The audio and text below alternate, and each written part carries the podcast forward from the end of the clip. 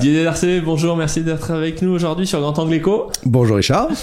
Il se passe quelque chose d'assez extraordinaire aujourd'hui, c'est que euh, d'un côté euh, les pays riches baissent au niveau de, de, d'un tout un tas de secteurs qui sont qui leur sont propres et je pense aux Gafa typiquement. Ah oui, oui. Et de l'autre, on voit parce que d'habitude quand les, les, les, les gros maigrissaient, les petits crevaient. Ouais. Et là, euh, quand on regarde, donc je pense aux pays émergents. Et là, quand on regarde les pays émergents, on se dit ah bah mince, finalement ça ça marche plus pareil. Euh, il se passe des choses dans les pays émergents jusqu'au point où on peut se demander est-ce que c'est vraiment un groupe homogène encore entre guillemets? Mhm. Pourquoi on a pensé que c'était un groupe homogène déjà? Parce Ouais. qu'on voit bien qu'entre les, les BRICS, le Brésil, la Russie, l'Inde, la Chine et, euh, et, oh, c'est pas très homogène quand même. De, Non. de principe, de base, ne serait-ce que Mm. géographiquement. Donc qu'est-ce qui fait qu'on a pensé ça? Qu'est-ce qui fait qu'aujourd'hui c'est différent? Mm. Et est-ce qu'on pourrait imaginer un portefeuille diversifié dans les pays émergents? Ce qui est un truc qui n'a pas de sens il y a 10 ans. N'a pas de sens, Voilà. ces 10 ans. ouais. Alors, disons que on va peut-être séparer ce qui a un sens assez naturel, c'est au sein des pays émergents, parce qu'ils sont presque tous dans les pays émergents, ce sont les exportateurs de matières premières. Ça, c'est important. Quand on avait fait, tu quand on avait fait notre premier euh, logiciel qui s'appelait, euh, qui s'appelle Track Macro, il y a en 2015, on a lancé. On avait essayé de couper le monde en un certain nombre, ou scinder le monde, l'éclater en un certain nombre de zones qui ont une logique économique. C'est-à-dire que s'il y a une relance dans cette zone, ben ça, ça bénéficie à cette zone. Euh, elles ont des monnaies à t'acheter. Donc si la monnaie, euh, bon, bah alors on avait évidemment trouvé que tu avais l'Amérique du Nord. Euh, c'était Canada et US et puis tu avais euh, bon bah tu avais l'Europe avec l'Europe euro et puis l'Europe pas euro tu vois des choses comme ça hein. et puis tu avais le Japon. Le Japon c'est à la fois un pays une zone. Le Japon est complètement son cycle économique sa politique monétaire le yen c'est quelque chose de totalement particulier. Donc c'est à la fois une zone et un, et un pays tu vois le Japon. Bon voilà. Et puis on continuait comme ça la différentes zones. Et puis il y avait une zone qu'on avait euh, séparé, qui était notre sixième zone, et on l'avait appelé les exportateurs de matières premières. Donc un peu ce que tu dis, qui fait partie du groupe des C'est un émergents. moins l'Occident, ça faisait fait- exportateurs de matières premières. Le Ça- gros pâté. Voilà. Alors non non non non parce que par exemple on avait la zone euh, asiatique euh, donc la ce qu'on appelle la grande Chine, Greater China, qui était une zone en tant que telle autour du renminbi ou du yuan. Donc non non non, on avait extrait les exportateurs de matières premières. Et là-dedans bah tu avais parmi les BRICS ceux qui sont exportateurs de matières premières. Donc tu as le Chili, le Brésil, le Mexique, etc. L'Australie, etc. qui sont euh, l'Australie et puis tu as la Russie bien sûr, etc. Bon. Alors, ce sont ces pays-là, en disant, est-ce qu'ils ont une logique en, en tant que telle? Et en fait, économiquement, oui. Il y a une grande logique à deux niveaux. Première, première logique, c'est la logique économique. C'est-à-dire que le cycle économique de ces pays-là est complètement guidé par le cycle de la valeur de l'énergie. Ce qu'on comprend bien, puisqu'ils sont, ils sont exportateurs de matières premières. Donc, ça veut dire que non seulement ils n'ont pas le coût d'importation, mais en plus ils bénéficient, donc ils sont à contre-cycle euh, des autres pays quand euh, l'énergie devient chère, par exemple. Donc très très important. On a voulu regarder si leur cycle était assez aligné. Oui, oui, oui, ils étaient très bien alignés. Donc on pouvait dire c'était un groupe homogène, constitué un portefeuille comme ça. Et la deuxième chose, c'était la monnaie. Et la monnaie, on avait appelé ça la zone offshore dollar. Alors qu'est-ce que ça veut dire offshore? Dollar Ils ont tous des monnaies différentes là- là-dedans, le Brésil, le Mexique, c'est bon. Mais on avait dit c'est la zone offshore dollar parce que c'est la zone qui fait du commerce avec le reste du monde en dollars. Mais c'est pas du dollar domestique américain, c'est le dollar qui circule dans le monde pour s'échanger des matières. Donc c'est offshore. Donc c'est tous ces dollars qui circulent dans le monde. Donc on avait appelé ça la zone offshore dollar. Donc elle était à la fois cohérente en termes économiques, cycle économique, et cohérente en termes d'influence monétaire. Donc la valeur du dollar était très importante pour elle puisque c'était son outil de commerce. Et puis bon, bah maintenant les temps ont changé. C'est-à-dire qu'on voit bien avec tout ce qui s'est passé, avec euh, notamment avec la crise, euh, avec la guerre euh, russo-ukrainienne, euh, tous les, les cartes sont en train de se rebattre. euh, Il y a beaucoup de choses qui sont en train de changer. Et notamment, ce qu'on voit, c'est que ces pays ont tendance à se rapprocher euh, politiquement. Alors on l'a vu par l'entremise aussi de la Chine. Donc là, tout d'un coup, tu as un pays émergent qui n'est pas exportateur de matières premières, mais qui rentre dans le jeu, en, en se disant, mais moi, j'ai peut-être intérêt à me rapprocher de ce groupe-là pour sécuriser mon approvisionnement énergétique dans les 50 ans qui viennent. Donc on voit que là, il y a une, situa- une situation géostratégique qui est en train d'émerger, et tout d'un coup, la Chine s'entend très bien avec la Russie, euh, s'entend très bien, oh, tout d'un coup, avec l'Arabie Saoudite, qui commence à dire, vous savez quoi? À Davos, l'Arabie Saoudite qui dit, mais moi, je vais peut-être exporter en, en en d'autres devises à Davos, hein, euh, en d'autres devises que le dollar. Enfin, l'Arabie Saoudite, c'est le pilier géostratégique des États-Unis. beaucoup de commentaires, il Ouais. va avoir un accident. Il va y avoir un euh, accident. Enfin, c'est-à-dire que vous vous dites, bon, oh là là, mais Il va prendre un missile sur non la mais tête. non mais c'est un euh, c'est un tremblement de terre, en tout cas monétaire cette histoire. Ce Kadhafi et Hussein, ça leur a pas rendu service. Non, ça leur a pas- Donc, ça leur a pas rendu service. Le dinar or, c'est une bonne idée. Ah, mais oui, oui. Donc on, on voit des choses comme ça. On voit aussi le Brésil hein, qui, qui essaye de faire des liens. On voit l'Inde qui achète son, son, son pétrole en, en, en roupies euh, euh, euh, à, la Russie. Donc voilà, donc il y a des choses qui sont en train de se produire, non seulement au sein de ces pays exportateurs de matières premières, et le rapprochement avec la, la, la Chine, euh, façon à la fois géopolitique et monétaire. Donc tout d'un coup, ça c'est c'est quelque chose de très important d'un point de vue de considération des investissements. Et alors, sur les investissements, ben, la question, c'est déjà sur les monnaies et sur les obligations. Donc on parle pas des actions, on parle des actions, on parle des monnaies ou des obligations. Eh ben, ce qu'on se rend compte, c'est que depuis, alors là, des cycles longs, hein, c'est que les pays qui sont exportateurs de matières premières ont des devises qui sont quelque, quelque part assises ou collatéralisées par les matières premières. C'est-à-dire quand les matières premières sont chères, les devises de ces pays tiennent bien. Elles tiennent beaucoup mieux que ceux qui émettent des billets euh, pour acheter ces, deux- pour acheter ces matières premières. Donc tout d'un coup, ce qui se produit, c'est que ces marchés-là sont intéressants en termes de base monétaire, c'est-à-dire la, la monnaie sur laquelle elles sont émises. Et puis on se rend compte aussi que, ben, en termes euh, de gestion de l'inflation euh, et du Covid, elles ont dépensé, ces pays ont dépensé beaucoup moins d'argent que euh, les États-Unis ou l'Europe ou l'Angleterre ou le Japon. Pour des raisons culturelles Pour ou- des raisons de gestion euh, globale de la crise, euh, ou euh, Ils sont pas occidentaux. ils, Ils, sont, ils pas ont suivi le occidentaux, modèle, ils n'ont euh, pas suivi le modèle en euh, vois, en- je parle en général, hein. Euh, et donc ils ont aussi euh, une inflation qui est plus maîtrisée, ils ont des comptes publics qui, tu vois, ils ont ils ont pas en fait monétisé euh, le Covid. Et la conséquence, c'est qu'ils ont aussi, euh, en termes de, de de valeur du temps, une meilleure valeur du temps. C'est-à-dire qu'on regarde leur taux d'intérêt réel, c'est-à-dire les taux d'intérêt obligataires à 10 ans moins leur taux d'inflation, eh ben ils sont soit légèrement négatifs, soit positifs. Alors que tu prends tous les taux d'intérêt en Europe, en Angleterre, au Japon, aux États-Unis, ils sont très négatifs. Donc ça veut dire que non seulement les obligations de ces pays-là sont sur des monnaies qui sont plus fortes parce qu'elles sont assises sur la valeur de l'énergie, mais en plus la valeur du temps est mieux rémunérée.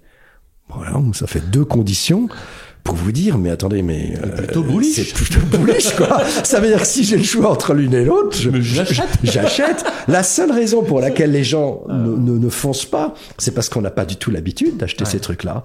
C'est-à-dire qu'est-ce que c'est que d'aller acheter des actions brésiliennes ou des actions chiliennes, des, C'est des sur quel bouton appuyer. les obligations, quel bouton appuyer, euh, aller voir son banquier, mais vous avez euh, un fonds qui investit dans les obligations des pays émergents? C'est de quoi vous me parlez, monsieur? Euh, euh, Alors, et donc c'est la raison. Il y a, y a un retard à l'allumage euh, des pays occidentaux, tout simplement parce que pour nous, euh, les, obligations, c'est la partie sécurisée du portefeuille et on va la chercher c'est nous parce que c'est nous les grandes les, les, les- grandes économies Les sécurisées. Ben aujourd'hui, en termes monétaires, c'est peut-être pas vrai. Et du coup, avec ces taux d'intérêt euh, réels négatifs, ça veut dire que les taux ne sont pas assez hauts Non. en Europe et aux États-Unis. Non.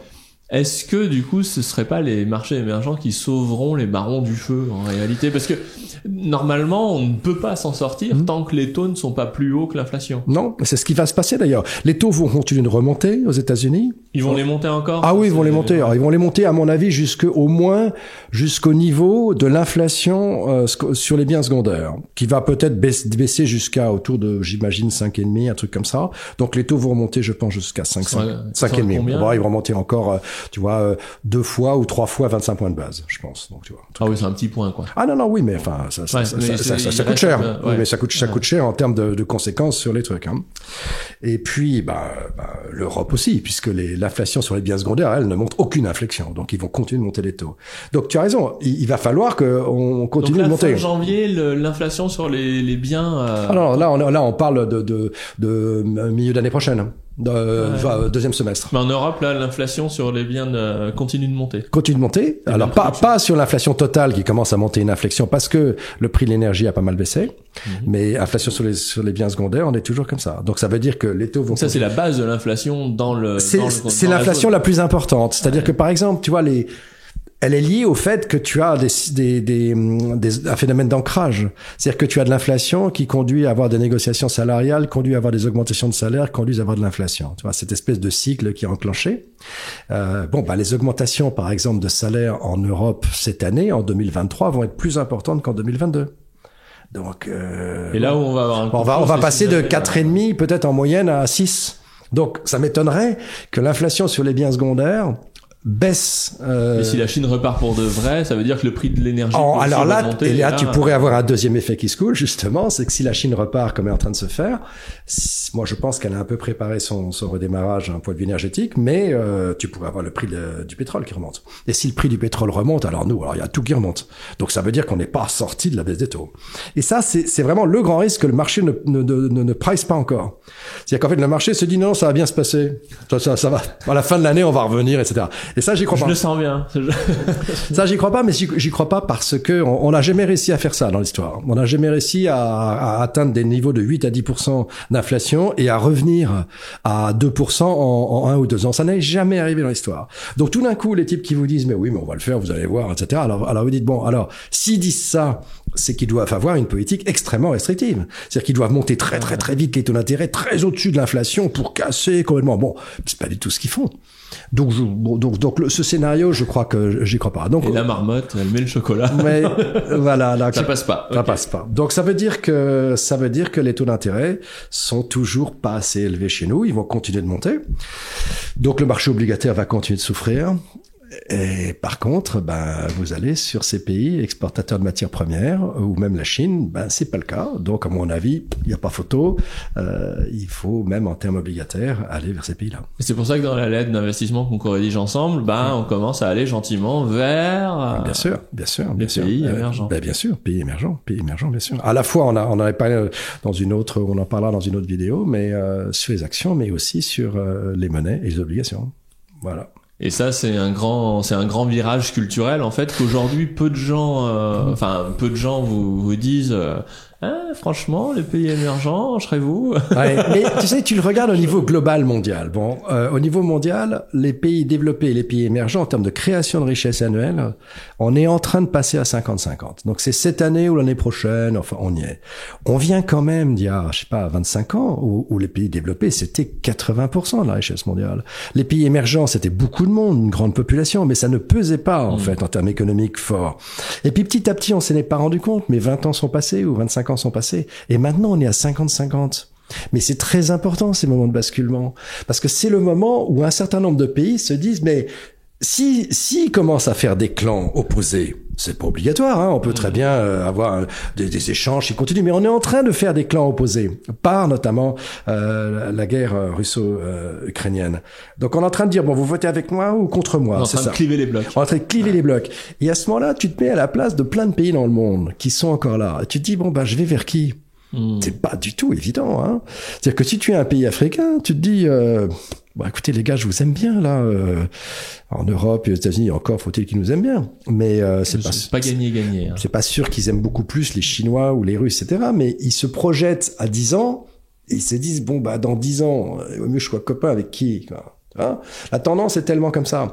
Donc on est dans ces moments de basculement et ces moments de basculement sont toujours source de déstabilisation. Et ce qui est assez étonnant, c'est que nous, de notre côté, nous accélérons ce basculement. C'est-à-dire qu'on accélère en clivant. Euh, alors peut-être c'est une surprise hein, qu'on est en train de cliver, mais euh, voilà. Donc ce que je dis en tout cas. En Centrafrique, en tout cas, moi quand j'y étais, Oui, les ouais. grandes affiches qui m'ont marqué euh, Ouais. dans la rue, c'est de la vodka russe. hein.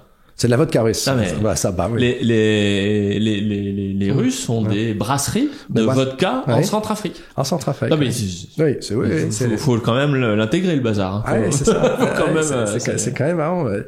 Et en fait, et en fait, ce. Je sais pas si Alors- vous imaginez des Africains qui parlent russe, mais déjà ça. Ça, ça fait ça surprend, hein. ça, ça, ça surprend. ça Ça- ça- Mais tu vois, ce qui était marrant, c'est que même ce concept de, de, de clan euh, 50-50, 80-20 dont je parlais, etc., euh, ça n'avait de sens que s'il y avait vraiment deux clans opposés. En fait, avant cette guerre russo-ukrainienne, on avait un clan assez soudé euh, de l'Ouest, je pourrais dire, et puis ensuite vous aviez un éparpillement de pays. Euh, voilà. Le, donc on pouvait pas dire que c'était c'était un peu arbitraire cette, cette, cette, tu vois cette dichotomie. Mais le fait que maintenant il y a vraiment des tensions géopolitiques entre ces deux clans qui sont en train de se souder, ça prend une réalité économique.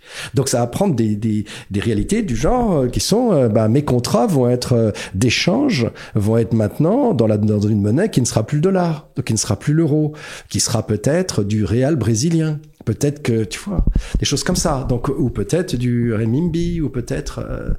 alors on est en train de créer une réalité c'est qu'en fait de cette réalité c'est au moment où on est en basculement voilà donc aujourd'hui pour revenir au départ c'est pas du tout étonnant que dans ce moment de bascule et à ce moment où on a quand même émis beaucoup de monnaie pour le Covid, etc., et qu'on est aussi dépensé, on est en train de dépenser de l'argent pour cette guerre et toute la déstabilisation, il n'est pas étonnant que cet autre bloc financièrement, en tout cas pour l'instant, s'en sortent mieux.